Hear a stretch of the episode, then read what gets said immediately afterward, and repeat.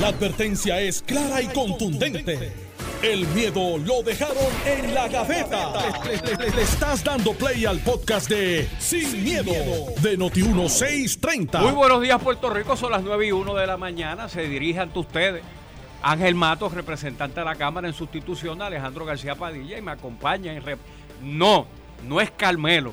Antonio Maceira, buenos días. Buenos días, representante. Buenos días a usted, el amigo aquí en los controles, todo el personal aquí de, de Noti 1630 y el pueblo de Puerto Rico que nos sintoniza. Próximamente tendremos a Alex Delgado como invitado en este programa, no como moderador. Ya mismo estará con, con- con nosotros durante esta, eh, esta semana. Oye, y, y- y a lo que entra Alex y empieza el programa con nosotros, tengo que, que empezar por donde terminaron los muchachos.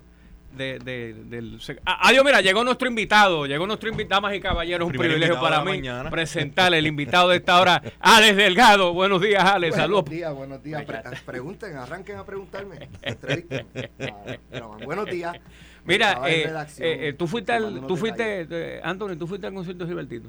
No, no fue. Pero, ah, porque yo tampoco, porque, no, porque yo, Alex, hecho- nunca llamó con unos boletitos que, No, no, no. sí, no, porque, mira, llama a Chile Coma, me dijo Alex, llamé a Eddie López, no, me dijo, llama a Alex, entonces Alex no me cogió el teléfono y me quedé puyú, pero, pero nada, estamos, No, no. Oye, felicidades, feliz cumpleaños Gilbertito, que cumple hoy 61 años. ¿ah, sí? 61 Ah, pues lo años. celebró muy bien. Sí, sí, sí. Este, lo celebró un- con un concierto y la pasó muy bien. Y ayer, ayer hiz- hiz- se hizo una. No, pero 61 fuera bachata. compartir más. ¿ah?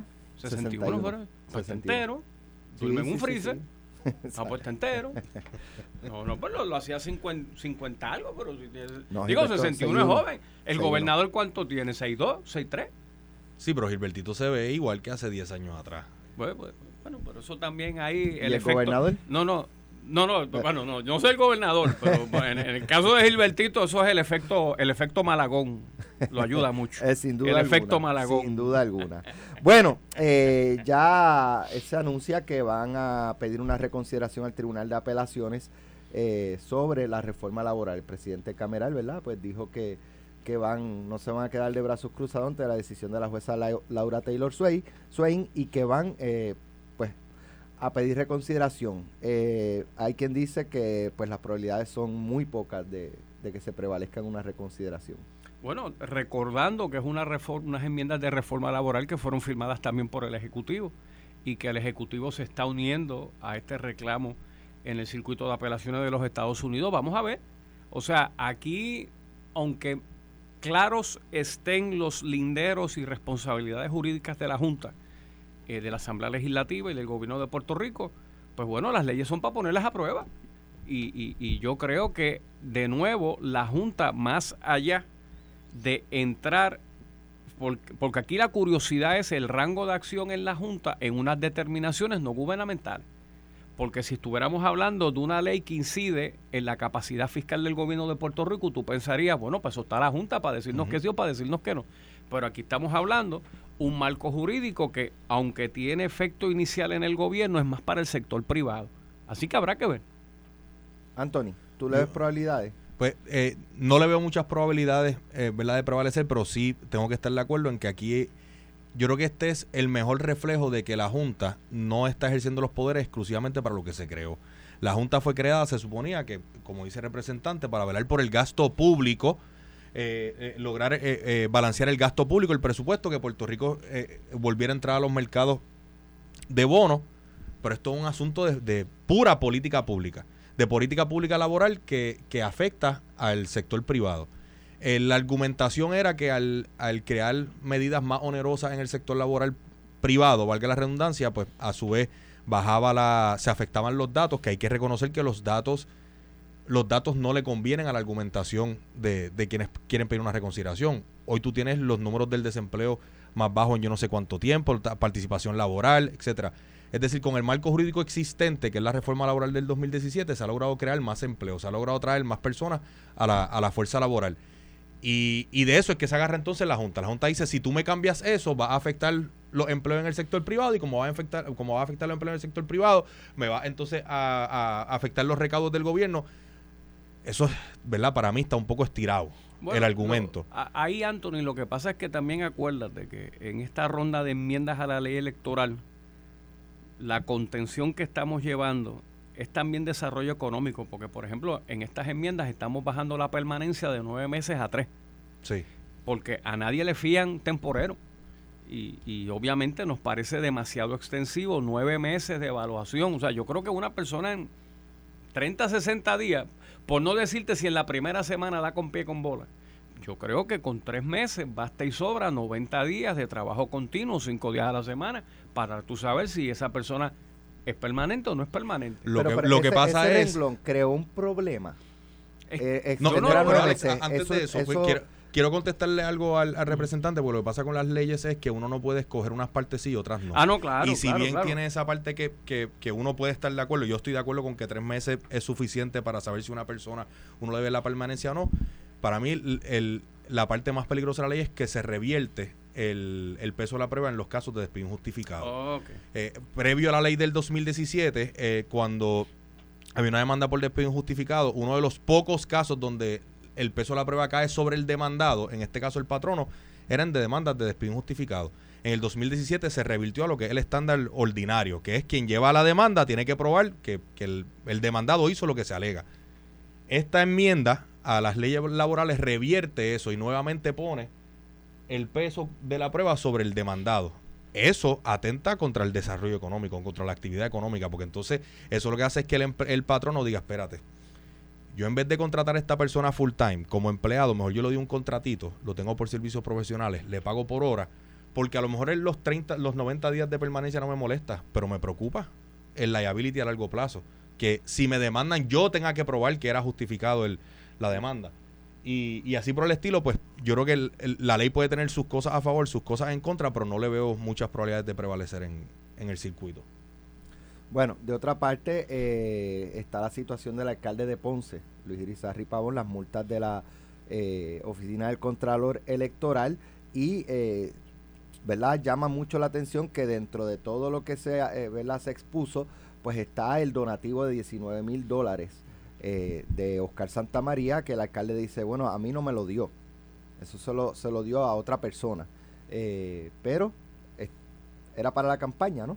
Eh, así, y se debe, se entiende que se utilizó para la campaña. el Partido Popular pues ha sido bastante cauteloso a la hora de establecer algún tipo de sanción, si por llamarlo de alguna manera, contra el alcalde eh, y pues prácticamente le ha dado el espacio para que él le presente al partido, es lo que entiendo que se, iba a hacer, que le presentara al partido como tal, pues la, evidencia que, él tenga a su favor. Lo que sucede con el Contralor Electoral, que hay un proceso administrativo en donde el alcalde de Ponce quiere replicar y quiere pues, llevar sus pruebas, sus recibos, y de hecho la contestación de la auditoría es que el alcalde de Ponce no reconoce que Oscar Santamaría donó un peso a su campaña. Y entonces pues tú tienes que esperar a que las cosas maduren para entonces venir con las peticiones de sangre. Claro, no nos llamemos en caño, como en Ponce no escampa ya desde hace año y medio para dos años, con este mismo asunto desde la perspectiva del FEI, que también se estaban pidiendo sanciones, que se nombró a un delegado presidencial, que era el término, por poco se me escapa el término. Carlos Vizcarrón. Carlos Vizcarrón, imagínate, pasado presidente de la Cámara y, juez, de, apelaciones, que no fue recibido por el Comité Municipal de Ponce. Pues simplemente que las investigaciones se den. Y en el caso del FEI, no tan solo por el pésimo récord que tiene el FEI, que primero factura, después somete los casos, se caen los casos, pero facturó todo el mundo, sino que si nos deja, volvamos brevemente a aquel senador del sur que se le iban a radicar cargos y cargos y cargos a Albert Torres y terminamos que el testigo estrella del FEI tuvo una intentona de reunirse con familiares de la jueza y el caso se escocotó.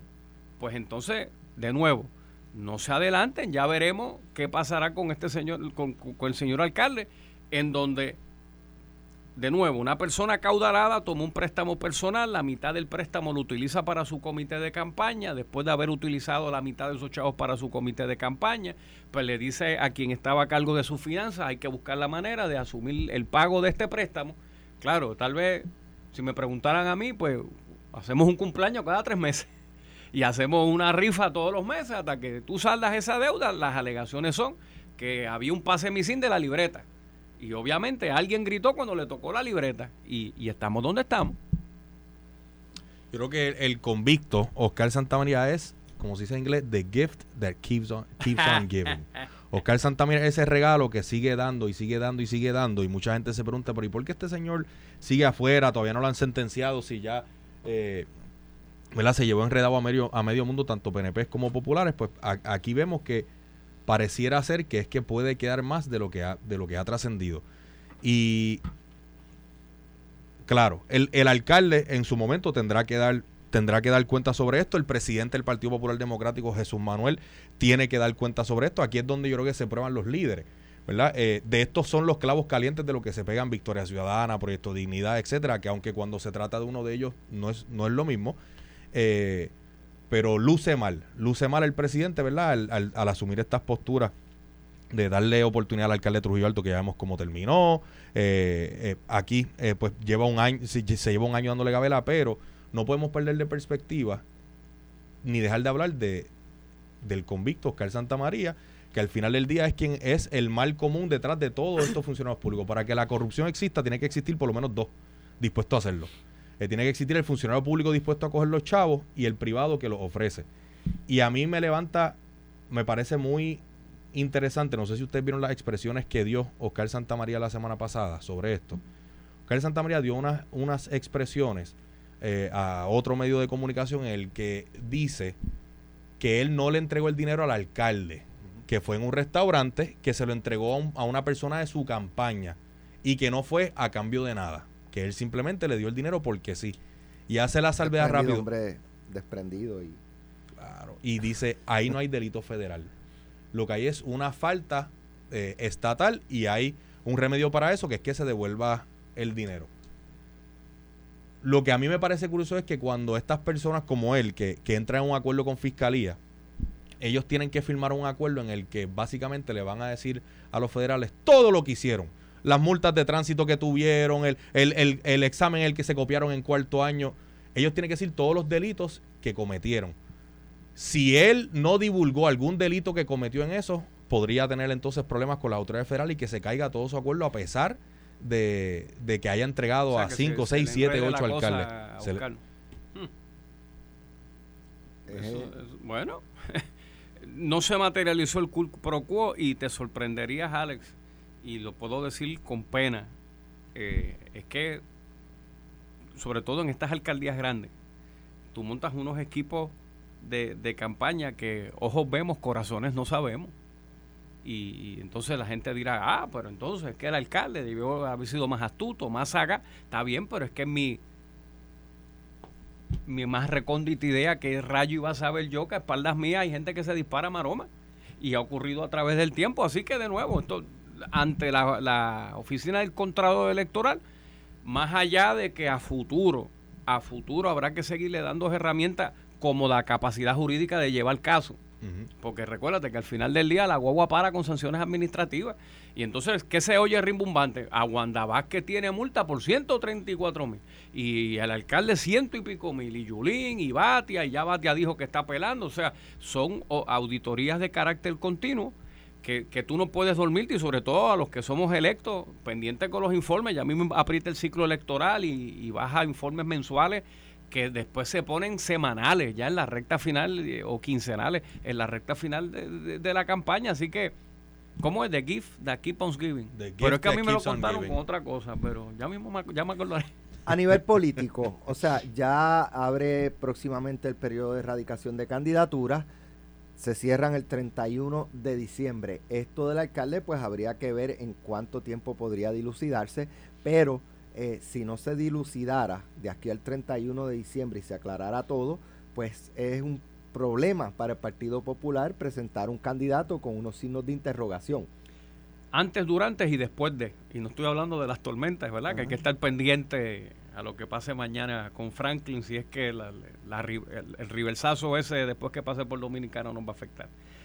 Eh, yo desconozco si el alcalde va a tener primaria. El alcalde no se va a quitar. Obviamente cuando empiece el periodo de candidatura, si hay alguien que quiere dar de los populares un paso al frente en Ponce, nos enteraremos. Parece que no será así. Pero entonces la pregunta aquí es, ¿dónde está el panel del FEI y las investigaciones? Porque entonces tú no me digas que esto va a ser 90 más 90 para que no paren nada. el, el, periodo de investigación que tiene el FEI para estas cosas.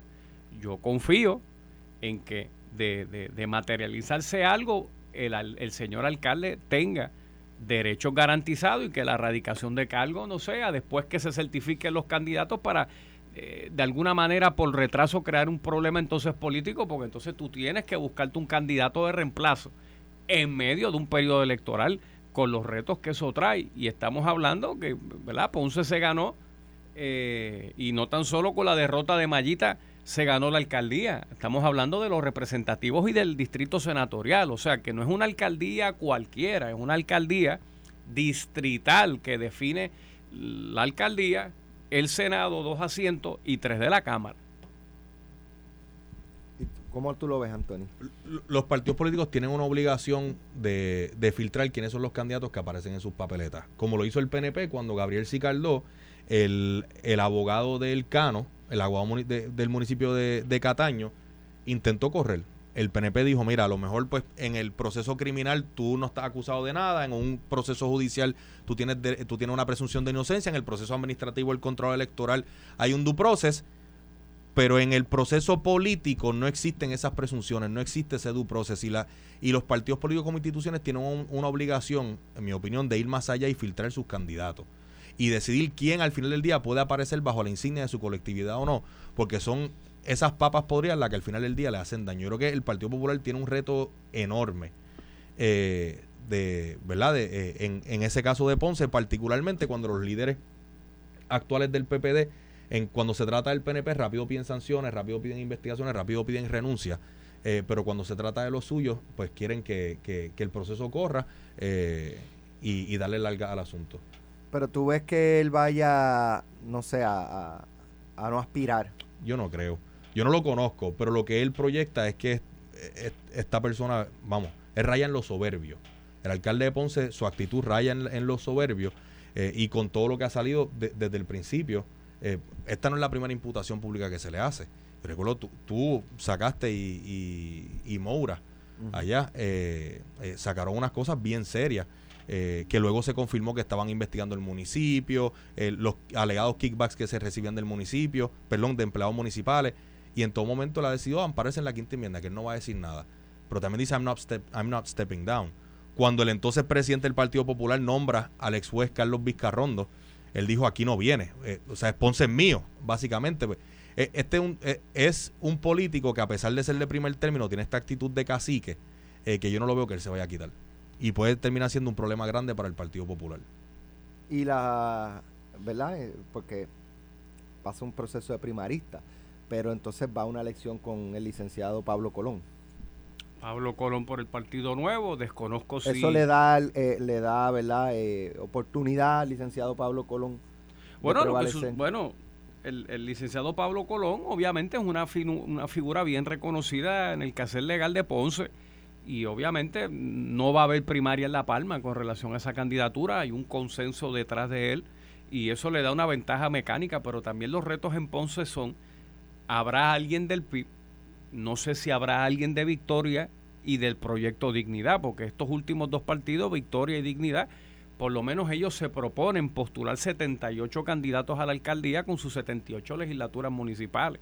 O sea, que no estás corriendo con tres partidos tradicionales, sino con cinco y, pues, más cualquier maroma independiente que a nivel de alcaldía no se da tanto. así que es un escenario complejo, pero de nuevo nos podemos levantar un día. Imagínate tú, ejemplo hipotético, la oficina del FEI no va, no va para adelante, porque finalizado el proceso investigativo, pues no encontró qué llevar al tribunal. Pues olvídate, ese señor puede hacer 40 caravanas y 20 días de fiesta porque habrá quedado reivindicado.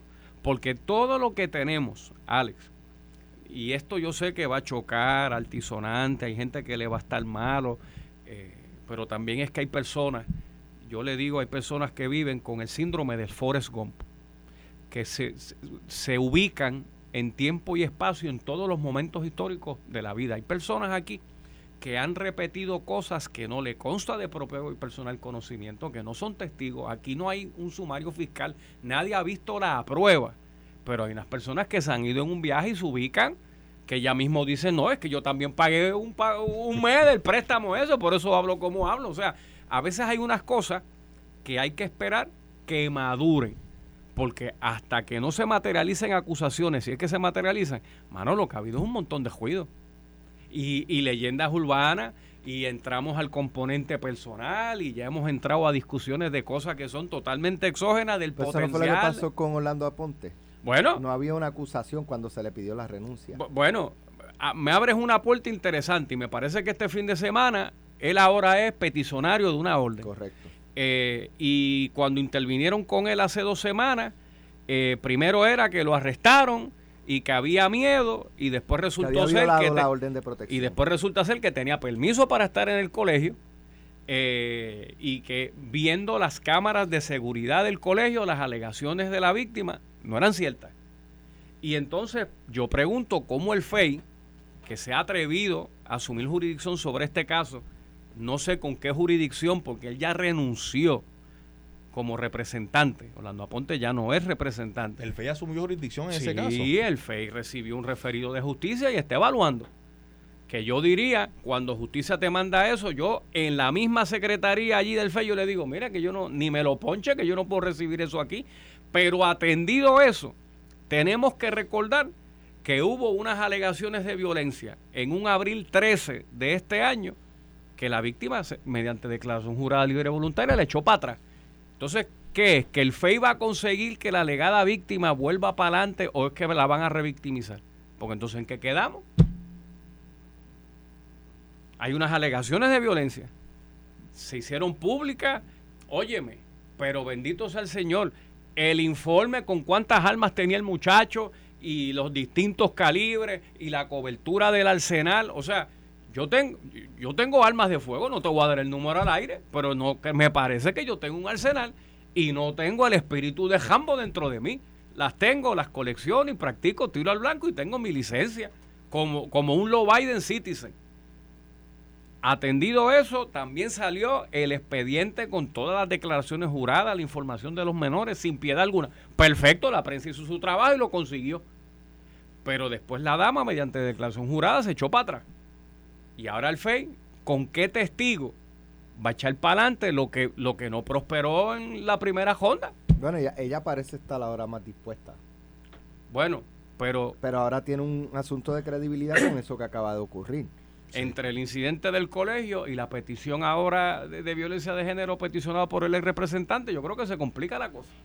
Ah, estipulado que eso ahí es uno de esos divorcios que. Anthony no cogería, porque a veces te llegan unos clientes que es mejor pasar con ficha y decirle, mira, yo este muchacho Alex Delgado llama lo que es bueno, pero es que yo estoy ocupado, tengo la agenda llena, porque es que hay unos casos que es que simplemente son, ¿verdad? Desgraciadamente hay matrimonios que se- no se logran y aquí por el bienestar de esos menores, ojalá llegue la paz, porque al final del día hay que echar dos muchachos para adelante que están muy nenes. Eh, volviendo al caso de Ponce, Alex, yo creo que Ponce es de esos municipios que el PNP no debió haber perdido. En el sur eh, pasó un fenómeno, ¿verdad? Se perdió, hubo varios municipios que no se esperaba que perdieran y que no debieron haber perdido, pero que por cosas de la vida, eh, en mi opinión, tuvo mucho que ver con los terremotos. Pues eh, Ponce fue un caso, Guayanilla, que Nelson Torres Jordán estaba muy sólido allí, adjuntas, eh, Jaime Barlucea que llevaba mucho tiempo, mu- mucho, mucho tiempo allí. En el caso de adjuntas tuvo también el tema de la primaria. Pero yo creo que esos son municipios que ausente lo que sucedió con los terremotos, tal vez no hubiese pues, habido un cambio de silla. Y yo no creo que el alcalde de Ponce esté en posición, o el Partido Popular esté en posición de revalidar. Eh, yo creo que, que el licenciado Pablo Colón, ausente algo extraordinario, se gana al alcalde actual o cualquier candidato del Partido Popular con la zurda. Vamos a hacer la pausa, regresamos en breve a Sin Miedo. Estás escuchando el podcast de Sin, miedo, de Noti1630. Esto es Sin Miedo hoy con Ángel Matos y Antonio Maceira. El presidente de la Comisión de Hacienda, Jesús Santa, en la Cámara insistió la importancia de que cualquier legislación sobre enmiendas al Código de Rentas Internas se apruebe en o antes de octubre para que en caso de ser convertida en ley, Hacienda pueda tener tiempo para hacer los cambios necesarios y que estos beneficios sean experimentados en el 2024. Pero en el mismo artículo de Noticiel dice que están sin comunicación la Cámara y Hacienda. Pero, pero, ah, bueno, Ese es el titular. Vamos a, claro, ese es el titular, pero vamos a contextualizar. Se ha adelantado mucho porque el proyecto de enmiendas al, al Código de Rentas Internas fue aprobado en Cámara, está pendiente de acción en el Senado y el número base autorizado por la Junta son 500 millones de pesos. La Junta de Supervisión Fiscal ha autorizado 500 millones de pesos para dar alivios contributivos. Eh, en el proyecto aprobado por la Cámara, sí, estamos 100 millones por encima, en unos 600 millones de dólares en alivio, y todavía hay un canvas en blanco de cómo lo hacemos. Hay legislación, eh, por ejemplo, del compañero representante del Partido Nuevo, Frankie Atile, que dice la mejor manera de dar alivios contributivos es bajarle dos puntitos al IVU, que de 11.5 sea 9.5 porque está más o menos a 300 millones el punto. Hay otros que han presentado propuestas con relación a lo que es el capital gain en Puerto Rico, que eso es una sobretasa eh, abusiva, si me preguntas a mí, porque Alex Delgado compró una casa en 100, le hace mejoras por 25, la vende en 130, su ganancia fue de 5 mil, pero le tasaron la ganancia de capital en 30 mil. Y Alex dice, pero ¿cómo tú me vas a taxiar los 25 mil pesos en mejora que yo le metí? Ese es el ejemplo más básico de, de lo que se da en ganancias de capital, ¿verdad? Cuando tú tienes una ganancia extraordinaria de dinero dentro de un año contributivo natural. Entre otras medidas que también se está trabajando, lo que tiene un efecto indirecto directo en los municipios, indirecto en la economía, lo que es la congelación por cinco años eh, del impuesto al inventario un impuesto que no importa lo que se haga en la legislatura y el ejecutivo, yo creo que eso le queda menos de 10 años, por cómo la comunidad empresarial ahora maneja sus inventarios. Y te lo digo yo como testigo, en donde yo he visto cómo en Carolina se entregan almacenes, porque ahora a través de procesos más avanzados de logística, aquí hay grandes cadenas que del barco a la tienda. En vez del barco al almacén y del almacén a la tienda, ahora ese furgón ya viene picadito para la sucursal que le corresponda llegar ese inventario. Y así las cosas, se está dando una merma en recaudos eh, municipales que ha sido mitigado por el Estado, pero el impuesto al inventario acabará. Así que se ha avanzado bastante. Hoy comenzamos... La ve, la ve- ¿Ves que se vaya a aprobar algo, que vayamos a tener algo concreto de aquí a octubre? Yo creo que las próximas dos, tres semanas para mucha legislación que quedó en el tintero son vitales, porque o están cruzadas en Cámara, están cruzadas en el Senado, o el gobernador en esta ronda eh, de vetos que dio, muchos de ellos son eh, vetos expresos. O sea, el Ejecutivo dijo, mira, estoy vetando Por esto, eh, esto, por esto. esta ley, citaste la ley que no es, esta fórmula no cuadra, tráeme esta información adicional. Y hay una comunicación estrecha porque ya estamos en la sexta sesión legislativa. Lo que queda es la de enero como la séptima, que sería el último presupuesto que se trabaja, y ya después tienes el ciclo electoral encima. Así que la respuesta es sí, hay mucho que podemos avanzar y Dios nos proteja de una tormenta, ¿verdad? Porque por ahora hoy tenemos sesión y yo espero que mañana con lluvia, con lluvia el, el- el- el- el país pueda trabajar. Y, y- y el miércoles también, ¿verdad? Que no tengamos un cambio de planes de última hora y perdamos una semana, porque a veces aquí también con tres gotas todo el mundo lo quiere coger libre y no puede ser. Hay que producir. Anthony. Eh, El, el gobernador está buscando un proyecto que sea de consenso y el, equipo, tanto legislativo como el Departamento de Hacienda, están mirando todas las versiones del proyecto para, para poder presentar enmiendas que, valga la redundancia, sean de consenso y que al ser de consenso puedan aprobarse eh, rápido, ¿verdad? Que no, que no caigan en una gaveta y entonces te- culmine la sesión sin que se haya podido aprobar esto, por lo que dice precisamente el representante Jesús Santa. Eh, se tiene que aprobar con tiempo suficiente para que Hacienda pueda hacer los ajustes en su sistema, etcétera. Eh, yo lo que espero es que al final del día sea un alivio real. Hablar de 2% de reducción en el IBU, para mí, no, no es un alivio. Eso es como eh, aquel mensaje de Estado en el que, o no recuerdo si era de Estado de presupuesto, que se anunció que el, IBU ya no iba a ser de 7%, que ahora iba a ser de 6.5%. Eh, 2% del IVU para mí no es hablar de un alivio real. Un alivio real requiere una reestructuración del sistema contributivo, requiere mirar distintos factores. Eh, eh, yo sé que, eh, por ejemplo, el, senador Juan Zaragoza había criticado la manera en la que estaba el, proyecto inicial porque tal vez los porcientos no se estaban reduciendo tanto. Pero cuando hablamos de reestructuración completa, estamos hablando de subir también lo- lo- los topes para entrar en los distintos brackets. Por ejemplo, hoy, con yo creo que es con 64 66 mil dólares anuales, usted entra en el bracket más alto de, de 33%. Pues si ese bracket se estaba subiendo, Ángel, no recuerdo si era 80 y pico de mil eh, dólares, los brackets. Se recuerda que parte de lo Ah, que tenía el proyecto inicial era que no solamente bajaba los por ciento, sino que también aumentaba el ingreso que tú podías tener sin, sin, sin entrar eh, en, en brackets más altos. Eso efectivamente es una reducción contri- contributiva. Lo otro aquí es que, aunque tal vez jurídicamente no sea así, pero, pero nosotros tenemos double taxation. Nosotros, en el ejemplo que dice Ángel, Ángel, eh, Alex, tú compras una casa en 100 mil dólares, la arreglaste con 25 mil dólares, esos materiales pagaron IVU. Esos materiales pagaron el 11.5% de IVU, pero ¿sabes qué? Tú no puedes deducir eso de tus planillas.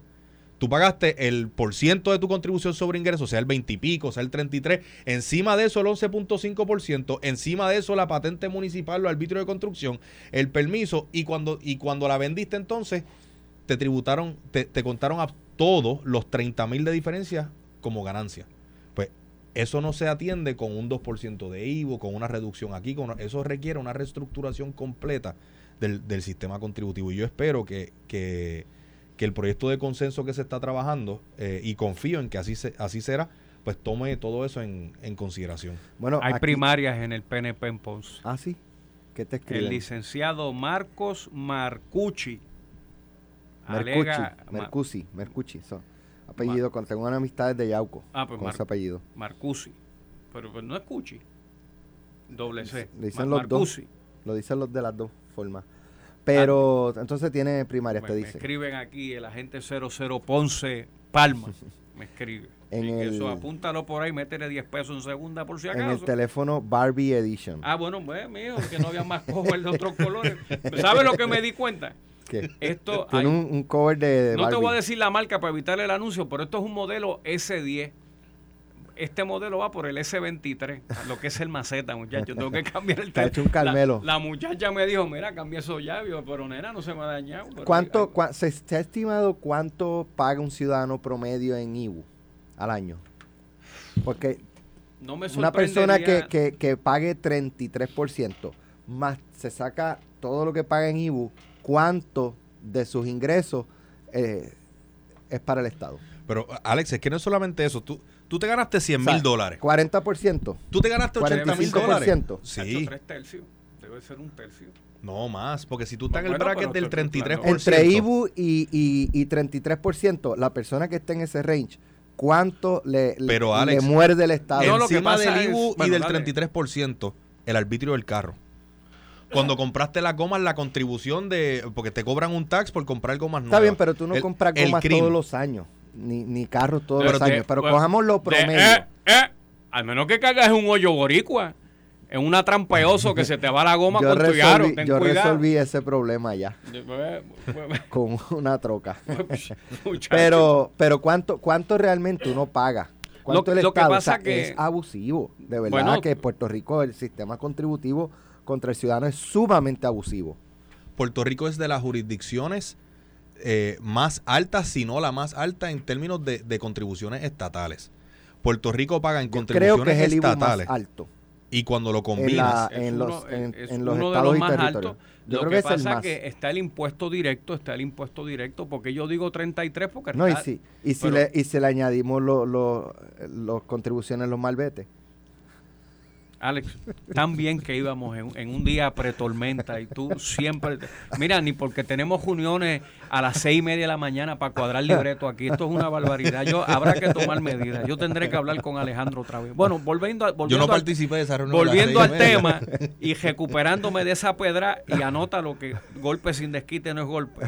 Lo que pasa es que está la contribución directa y la indirecta, porque también una luz cara es un impuesto, eh, ¿verdad? Eh, comer en la calle. Está es bien, pero la luz tú estás comprando un servicio. Sí, Vamos sí, a ponerlo bueno, así. Pero de nuevo, Pero en el, en, en, en el, en el, qué sé yo, en el producto, en la computadora que yo, Yo- compro, yo insisto compro el producto y el, el Estado muerde de ahí. está bien, pero yo insisto que es un tercio porque todos contribuyen, aunque no todos sean contribuyentes.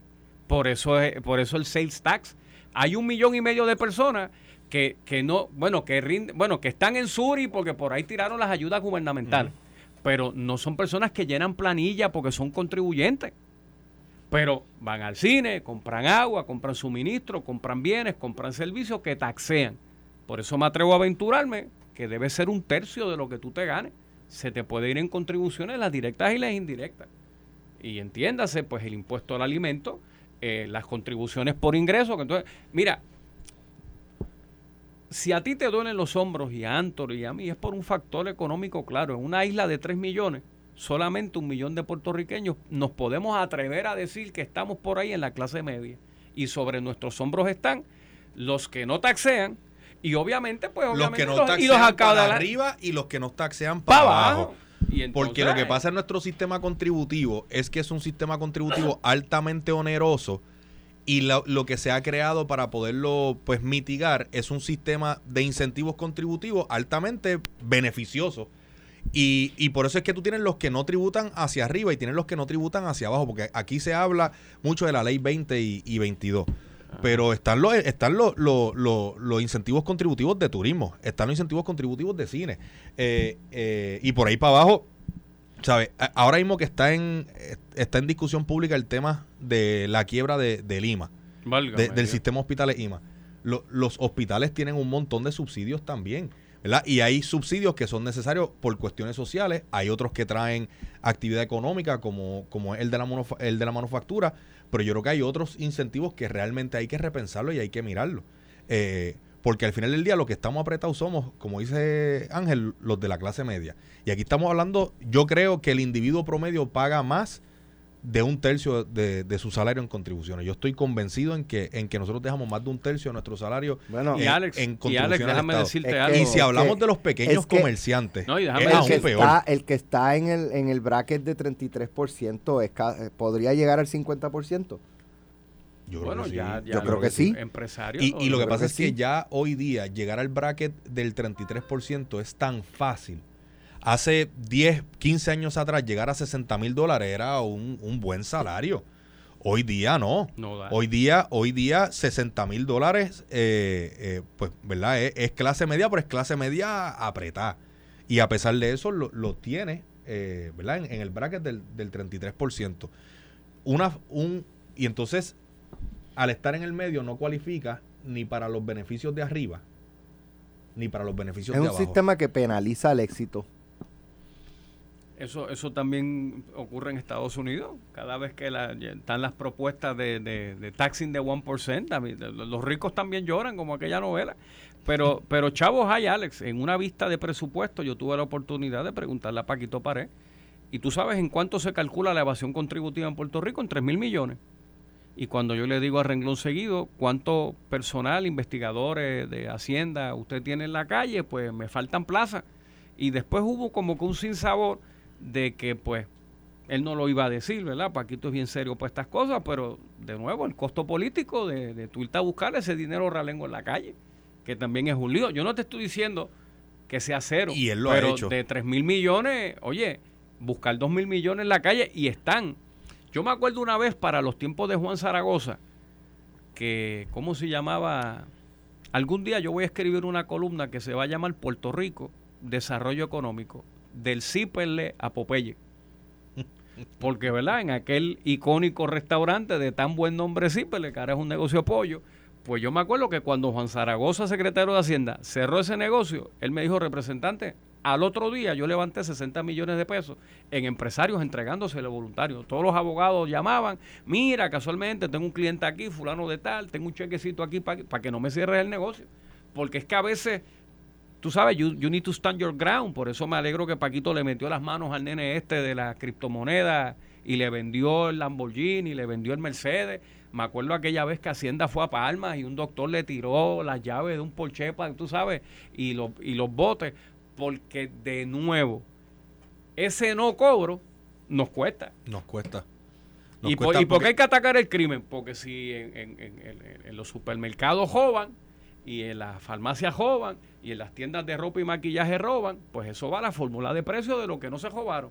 Y cuando les va a comprar algo es, dos veces más caro. Porque todo va a la fórmula de precio.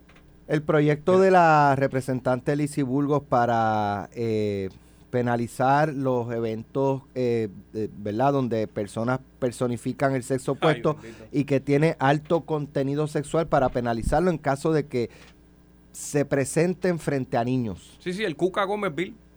No, porque no, Pero es que no, no es no Ah, Cuca no es pero es que es sexual. subjetivo. Eh, Escucha, yo escucha. yo veo a bizcocho muy pechugón. Es que, es que la ley es muy amplia y subjetiva. ¿Qué son pechos pronunciados? Vamos. Pero ya tú dijiste, eso no va. No, eso no, es que no puede ir, chicos. Eso es como que ella quiere investigar que los aviones a 50 mil pies que están tirando por mofle. O cuando ella quería meter preso 99 años a una dama que se practica un aborto. No hay seriedad, Alex. No hay estadística. Andan con cuentas de, de Twitter buscando videos de los Estados Unidos porque no ocurre en Puerto Rico. ¿En qué escuela? Druxila Divine fue a leer algo allí. Y entonces, misión cumplida, porque es un folloneo mediático. Yo se la tengo que. Contenido viral, la discusión lo generó.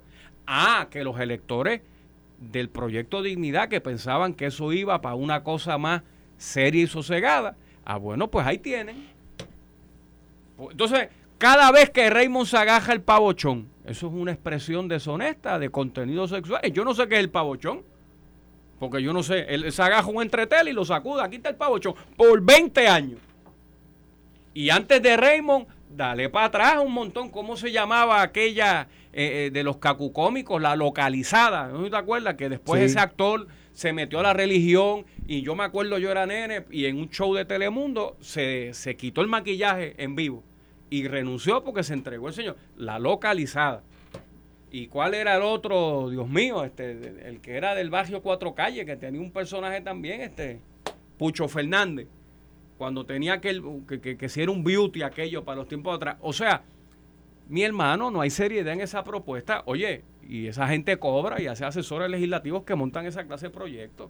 A cuenta que, de hecho, con eso mismo, fueron al distrito T-Mobile en el año 2 porque se durmieron en el año 1 y sabotearon un evento eh, de la comunidad LGBTQ que había, ¿verdad? Que ellos por ya por el primer año habían usado el distrito para en, la- en el Pride Week hacer unas lecturas y una serie de actividades para crear conciencia sobre la tolerancia, sobre la aceptación, sobre el respeto, hermano.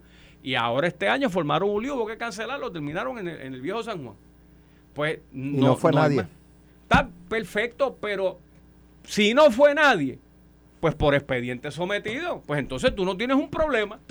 Pues entonces tú sabes, eh, eh, de nuevo, ¿cuál es el quantum? Entonces, ahora digo yo, los maniquí en los centros comerciales, en donde puede decir si son lencería, pues no ponen cuerpos gordos ni flacos, ponen cuerpos esbeltos y ponen modelos triojicos, muslo, cadera y pechuga. Pues entonces, ¿en qué quedamos? Entonces, ¿quién es el guardián? ¿Cuál es el reglamento que ahora un policía tiene? O sea, el, el alto contenido obsceno, ¿dónde está ese metro? ¿En qué radio chat tú compras eso? En ningún lado. Pues porque son follonetas. Anthony. Alex, estamos transmitiendo por cámara también, Sí. ¿verdad? Sí, Pues yo voy a, aquí a hacer mi mejor intento. Vas a exponer ahí en la cámara. Que me envían, que esto es lo que se busca prohibir. Bailes de hombres en nada más que un G-string haciendo performances artísticas frente a un grupo de niños. No sé si ahí lo pueden ver. Pues- pero no me la mano tanto, de quieto. Eso es lo que se quiere evitar, que estén presentándolo a nuestros niños bajo la excusa o bajo el argumento Ahí está de la tolerancia. Hay No, no, maneras pero eso, de... tú- ¿cómo eso tú lo fue de aquí. come- Eso fue aquí. No, e- eso no es aquí, eso no es aquí. Pero, pero ven acá, ¿cuántas veces siempre hay que esperar a que algo suceda aquí para entonces poderlo legislar? Eh, siempre tenemos que ser reactivos en vez de O proactivos. sea, que tú entiendes Si- que es un buen proyecto. Bueno, yo no he leído el contenido del Ah, proyecto, bueno. pero en principio yo estoy de acuerdo. Para que no haya duda, en principio yo estoy de acuerdo Es Y, con y- que y se fíjate, y limite no es que el- no, y no es que no se den los Digo, sobre, espectáculos. sobre un es- estatuto existente, porque es una enmienda en el Código Penal en donde está exposiciones deshonestas. Ellos quieren añadir performeros que estén maquillados. Porque hay, que manera- acla- porque hay que aclarar, aquí en un momento dado hubo una controversia en el Departamento de Educación que llevaban unos niños, llevaban niños del Departamento de Educación en los campamentos de verano a, a shows artísticos como gira, eh, sin que los padres supieran el contenido de la gira a lo que iban, y, y eran hombres bailando en... eh, eh, Cosas que, vamos Ángel, tú y yo sabemos lo que Pero, es chicos, conducta pero sexual. pero- pero y, está si, y si bien. se tratara de elementos de subjetividad, pues entonces no se puede legislar nada. Porque siempre en la ley, ¿qué, es una exposición deshonesta? Pues, eh, eh, eh, el- Muchacho, un concierto de Bad Bunny. no, pues una ¿Y los exposición deshonesta, según lo define la ley, pues según la jurisprudencia, tiene un criterio chico. subjetivo de la persona que lo recibe. Pues igualmente aquí, y decir que no se puede legislar algo porque no se puede decir uno, dos, tres claramente lo que es, yo creo que, que, que no es serio. Aquí, aquí tú y yo sabemos, y Alex sabe, y cualquier persona adulta sabe lo que es un, lo que es contenido sexual. Y, y, y, y saben, y debería ser sentido común, que esto no debe ser expuesto, que los niños no deben ser expuestos a esto. Y aquella El padre canción que, quiera- decía, dichoso el hombre casado, que se acuesta a descansar, se despierta a medianoche y saca la mano. Ahí está, que es el celular. Esto fue, el podcast de Sin, miedo, de Noti1630. Dale play a tu podcast favorito a través de Apple Podcasts, Spotify, Google Podcasts, Stitcher y notiuno.com.